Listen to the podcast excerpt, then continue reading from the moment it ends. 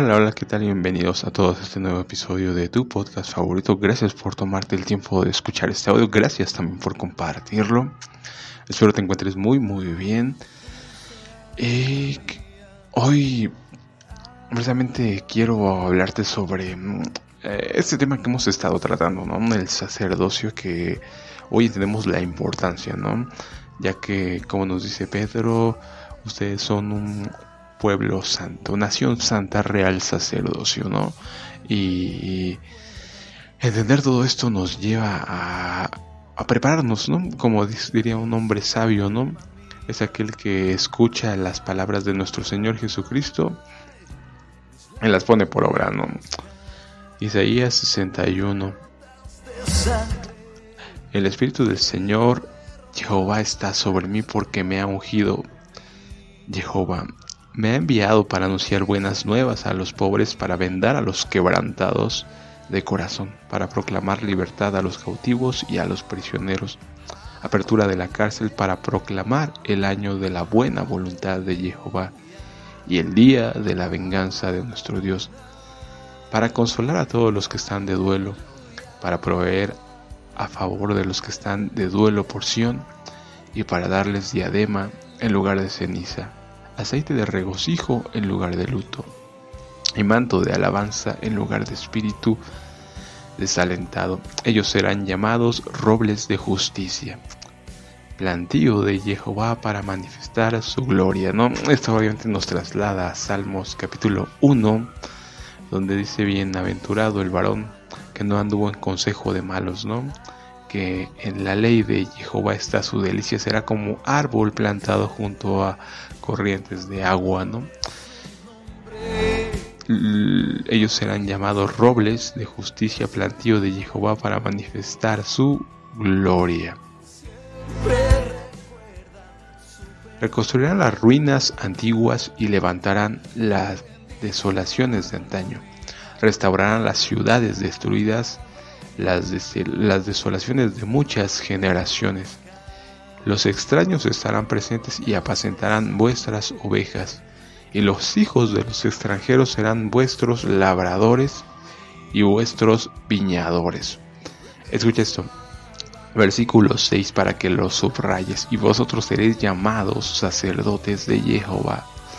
Servidores de nuestro Dios os llamarán comeréis de las riquezas de las naciones y con la gloria de ellas os nutriréis. En lugar de vuestra vergüenza habrá doble porción y en lugar de la afrenta se regocijarán por su heredad. Por tanto, en su tierra habrá doble porción y su gozo será eterno.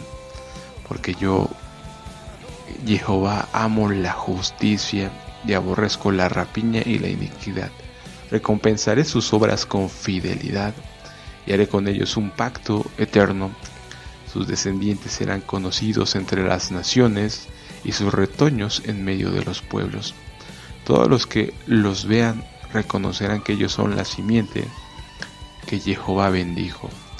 En gran manera me gozaré en Jehová, mi alma se alegrará en mi Dios, porque Él me ha vestido con vestiduras de salvación y me ha cubierto con manto de justicia como a novio me ha ataviado, con una diadema y como a novia que se adorna con sus joyas, porque como la tierra produce sus brotes y como el huerto hace germinar las semillas sembradas en él, así el Señor Jehová hará germinar la justicia y la alabanza delante de todas las naciones. Hará germinar, ¿no? Qué hermoso. Qué hermoso. Versículo 19. Gran manera me gozaré en Jehová, mi alma se alegrará en mi Dios, porque Él me ha vestido con vestiduras de salvación. Esto es muy importante, ¿no? Las vestiduras, entendemos la gran importancia y a su esposa se le ha concedido que se vista de lino fino que son las acciones justas de los santos, ¿no? Con vestiduras de salvación y me ha cubierto con manto de justicia como a novio me ha ataviado, con una diadema y como a novia que se adorna con sus joyas.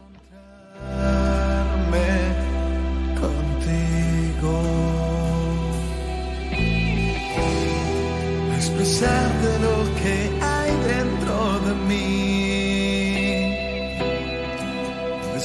decirte lo que siento. Primera de Pedro capítulo 2 versículo 5 también vosotros sed edificados como piedras vivas en casa espiritual para ser un sacerdocio santo a fin de ofrecer sacrificios espirituales agradables a Dios por medio de Jesucristo, ¿no? Ya lo que, lo que habíamos oído, ¿no? Precisamente sacrificios espirituales. Ese amor celestial, ese amor que mostraste al morir. Versículo 9, pero vosotros sois linaje escogido, real sacerdocio, nación santa, pueblo adquirido, para que anunciéis las virtudes de aquel que os ha llamado de las tinieblas a su luz admirable. Quédate con eso de luz, ¿no? Tinieblas a su luz admirable.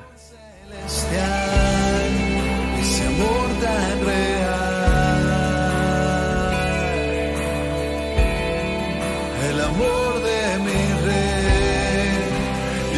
estás aquí, no sé qué decir.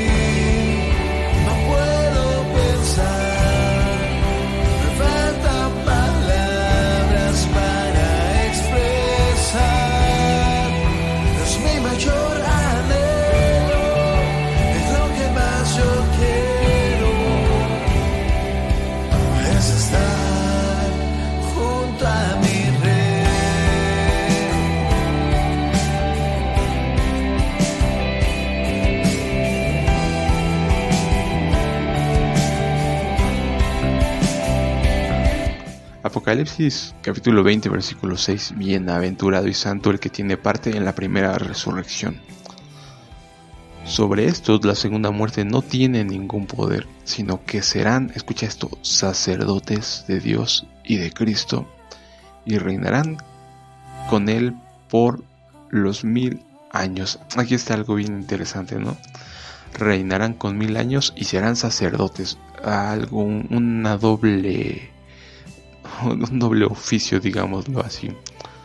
Apocalipsis 2.26 Al que venza y guarde mis obras hasta el fin, yo le daré autoridad sobre las naciones. Aquí está lo que nos dice Apocalipsis 26 y reinarán con él por los mil años.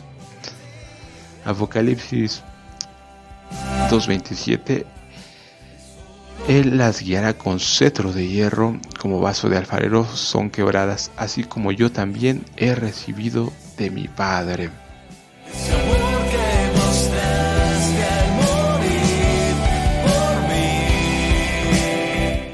Al que venza y guarde mis obras hasta el fin, yo le daré autoridad sobre las naciones, él las guiará con cetro de hierro, como vaso de alfarero, son quebradas, así como yo también he recibido de mi Padre.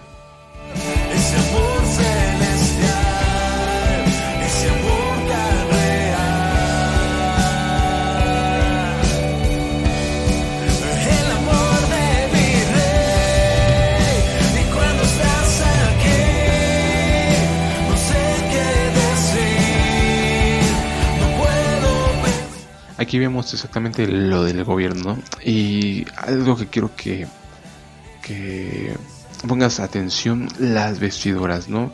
Que ya hemos hablado de la importancia de las vestiduras y precisamente aquí entendemos esto, ¿no? Apocalipsis 3:4. Sin embargo, tienes unas personas en Sardis que no han manchado sus vestiduras. Las manchas, obviamente la suciedad representa el pecado, ¿no? Aquí cuando se está diciendo no han manchado sus vestiduras, obviamente no han cometido pecado, ¿no?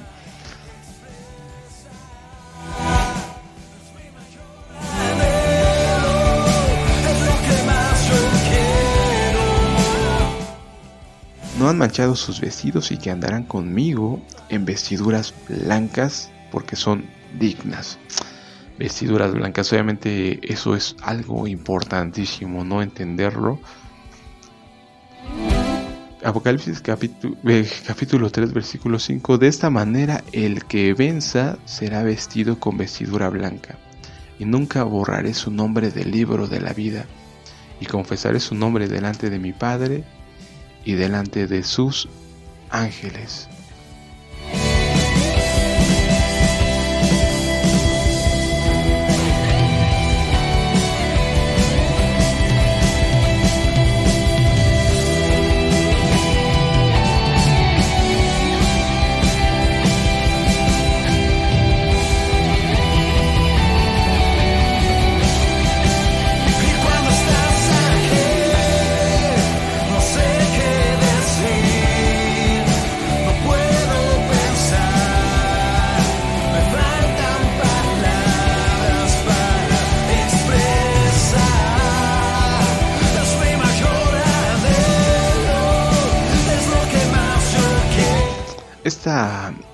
Esta palabra vestiduras blancas es una palabra muy interesante porque en el original griego lo puedes encontrar con en la concordancia Strongs como el G3022 que es leucos. Y ¿qué significa? Obviamente blanco, pero también significa light, o sea, luz. ¿Y qué es lo interesante de todo esto? Que vamos a entender más o menos cómo son, cómo serán nuestras vestiduras que nos prometió nuestro Señor Jesucristo, ¿no? Para eso podemos ir a capítulo 17 de Mateo, versículo 2, y fue transfigurado delante de ellos. Su cara resplandecía como el sol y sus vestiduras se hicieron, escucha esto, blancas como la luz. Entendemos que cuando se habla de vestiduras blancas, tienen que ver unas vestiduras como estas, como las de nuestro Señor y sus vestiduras se hicieron blancas como la luz.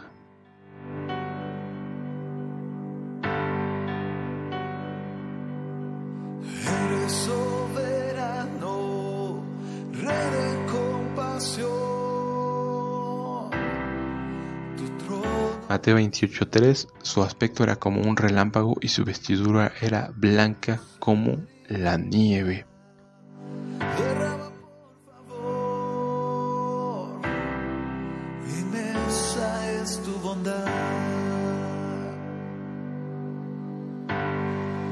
Marcos 9:3 Sus vestiduras se hicieron resplandecientes muy blancas, tanto que ningún lavadero, lavandero en la tierra las puede dejar tan blancas. No estamos viendo cómo son estas vestiduras, ¿no? Que más que nada son vestiduras de luz, como nos dice, tan resplandecientes como la luz. Lo que nos dice precisamente Mateo. Mateo 17, 2 se hicieron blancas como la luz.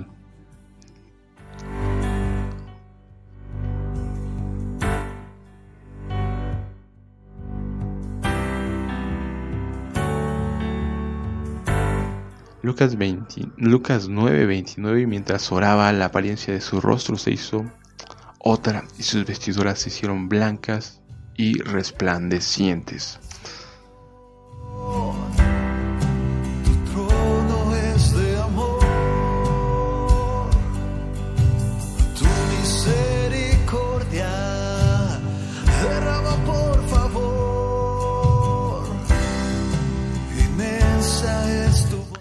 Hechos 1.10 Y como ellos estaban fijando la vista en el cielo mientras él se iba, he aquí dos hombres vestidos de blanco se presentaron junto a ellos.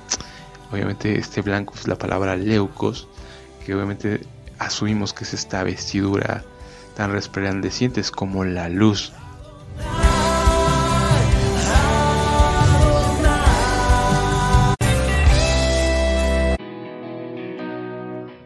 Apocalipsis 3, 18. Yo te aconsejo que de mí compres oro refinado por el fuego, para que te hagas rico, y vestiduras blancas para que te vistas y no se descubra la vergüenza de tu desnudez, y colirio para ungir tus ojos para que veas. por mí.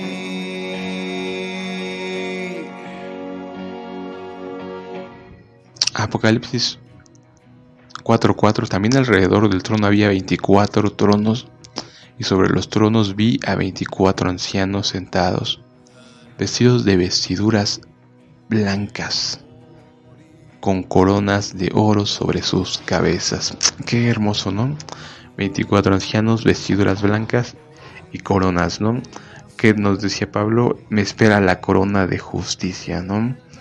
Entendemos que obviamente toda la escritura nos muestra estas recompensas y ya vamos entendiendo exactamente unas vestiduras de luz, ¿no? Que, son la- las que esperan aquellos, ¿no? Aquellos que estamos esperando en el Señor.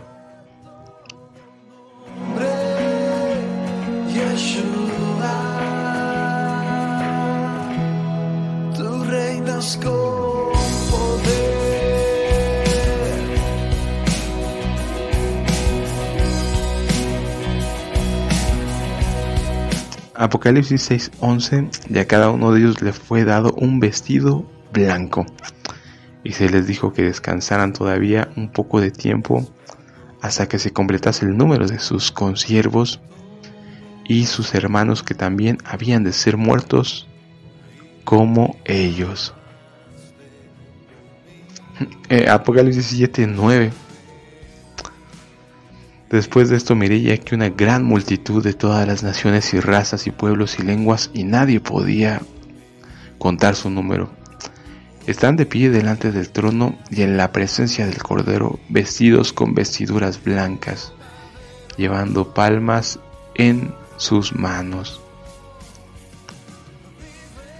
Uno de los ancianos me preguntó diciendo, estos que están vestidos con vestiduras blancas, ¿quiénes son y de dónde han venido?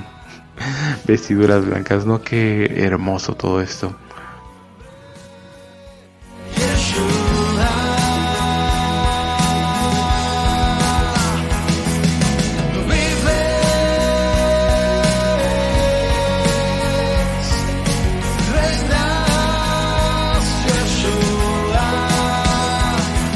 Apocalipsis 18:14 Los ejércitos en el cielo le seguían en caballos blancos, vestidos de lino fino, blanco y limpio.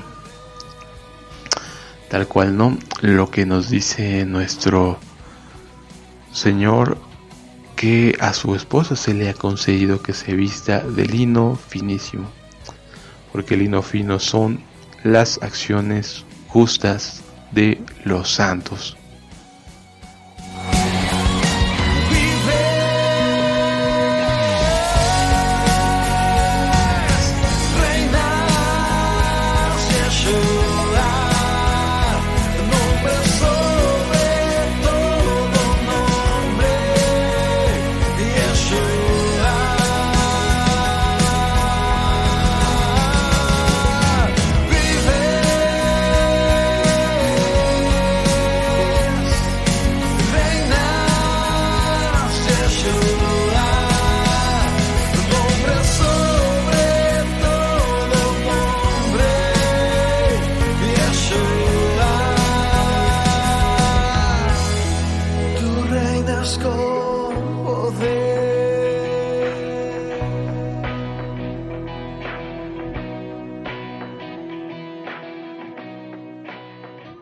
Apocalipsis 7:9 Después de esto miré aquí una gran multitud de todas las naciones y razas y pueblos y lenguas y nadie podía contar el número. Están de pie delante del trono y en presencia del cordero vestidos con vestiduras blancas llevando palmas en sus manos aclaman a gran voz diciendo la salvación pertenece a nuestro Dios que está sentado sobre el trono y el cordero y al cordero todos los ángeles que estaban de pie alrededor del trono y de los ancianos y de los cuatro seres vivientes se postraron sobre sus rostros delante del trono y adoraron diciendo amén.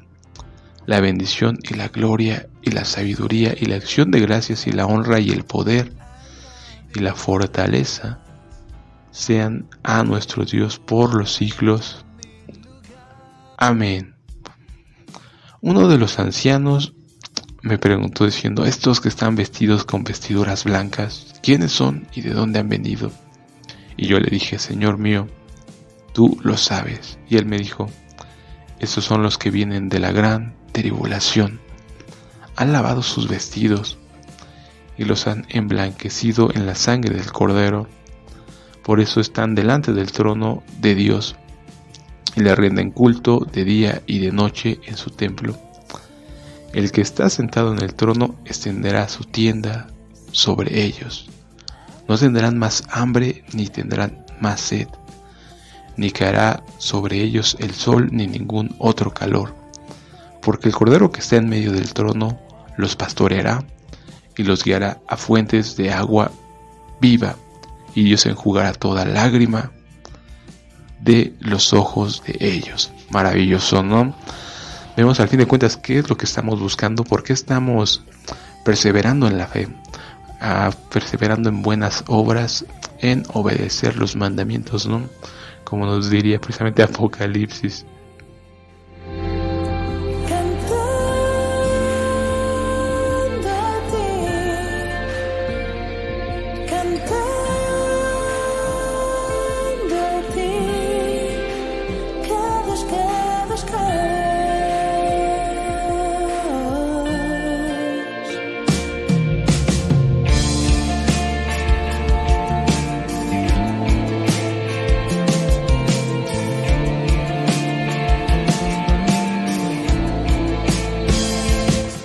Apocalipsis 14, 12.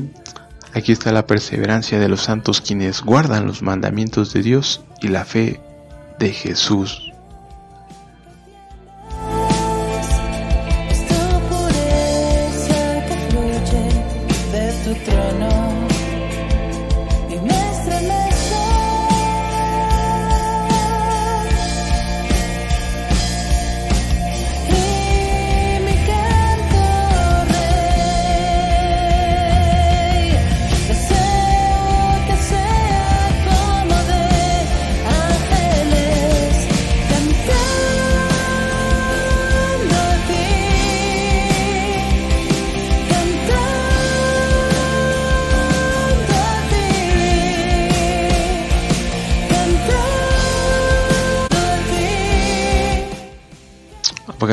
y me dijo, no selles las palabras de la profecía de este libro porque el tiempo está cerca.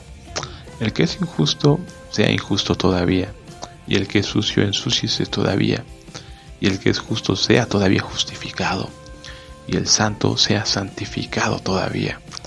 Y aquí yo vengo pronto y mi galardón conmigo, para recompensar a cada uno según su obra. Yo soy el Alfa y Omega, principio y fin, el primero y el postrero. Bienaventurados los que guardan sus mandamientos, para que su potencia sea en el árbol de la vida y que entren por las puertas de la ciudad.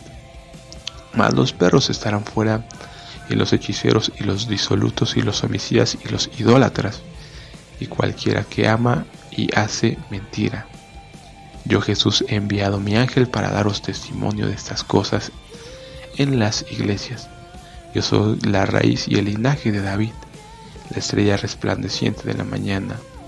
Y el espíritu y la esposa dicen, ven, y el que oye diga, ven. Y el que tiene sed, venga, y el que quiere, toma, tome del agua de la vida.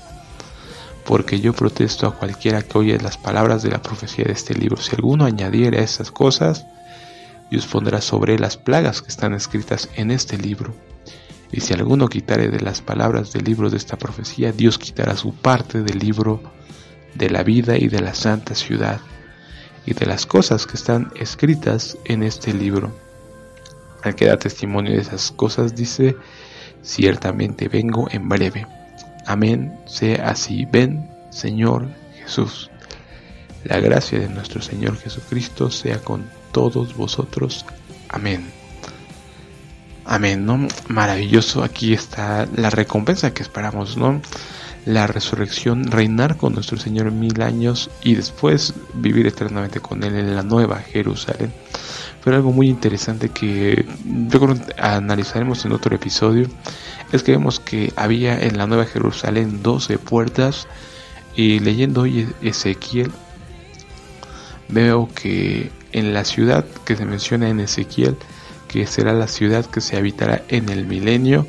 Se menciona exactamente las 12 puertas, ¿no? 12 puertas de la ciudad. Tres al norte, tres al oriente, tres al sur, tres al oeste. Con los nombres de las 12 tribus, que es por donde entrarán.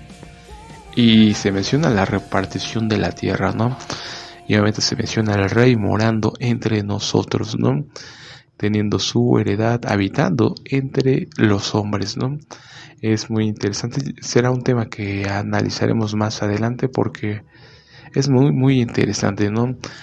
La representación, precisamente también leyendo el libro de Ezequiel, lo puedes checar a partir del capítulo 40, se menciona la reconstrucción de este templo y se menciona obviamente que sale un río, un río de vida que es obviamente como el río que se menciona que sale del trono de Dios, ya que sabemos que el arca del pacto es el trono de Dios y este río llevaba agua hacia el mar salado, ¿no? Hacia el mar muerto y, y gracias a esta agua se era saneado este mar y había multitud de peces, multitud de pescadores y a un lado y a otro había árboles de todo fruto y las hojas de los árboles eran para medicina. Eso dice en Ezequiel y que dice en Apocalipsis que había árboles que daban 12 frutos, ¿no?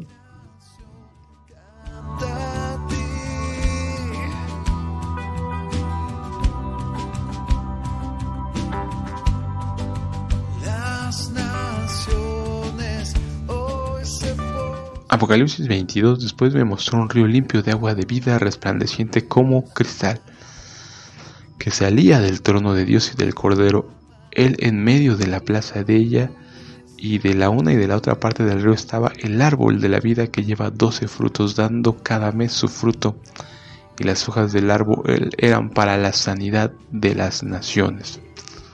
Aquí está, ¿no? El árbol de la vida. Este río en el medio de la plaza de ella, una de las otras partes del río estaba el árbol de la vida. Me mostró un río limpio de agua de vida, resplandeciente como cristal, que salía del trono de Dios y de el Cordero. Obviamente representa al Espíritu y la palabra, ¿no? Las palabras que yo hablo son Espíritu y verdad. La carne de nada aprovecha el espíritu es el que da vida, ¿no? Y entendemos exactamente por qué es necesario comer de este árbol de la vida, tomar de esta agua, acercarnos y venir y beban, ¿no? Tomen gratis del agua, tomen gratis de este fruto del árbol de la vida. Y pues poco a poco vamos entendiendo un poquitito más. Espero que te quedes con esto, que analices, que indagues por ti mismo todas aquellas dudas que el Padre es el mismo que nos enseña, ¿no? Nos lo dice esto nuestro Señor precisamente en capítulo, en el libro de Juan, ¿no? Nos explica que, obviamente citando a Isaías, ¿no? Donde se dice que el mismo Jehová les, nos enseñará, y hoy es lo que está pasando, ¿no? El mismo Padre nos enseña su hermosa palabra, ¿no? Palabras de vida la carne de nada aprovecha. Lo que yo les hablé son, es vida, ¿no? Es espíritu y vida. Pues nos quedamos hasta aquí. Por mi parte sería todo y nos estamos viendo en otro episodio. Hasta luego.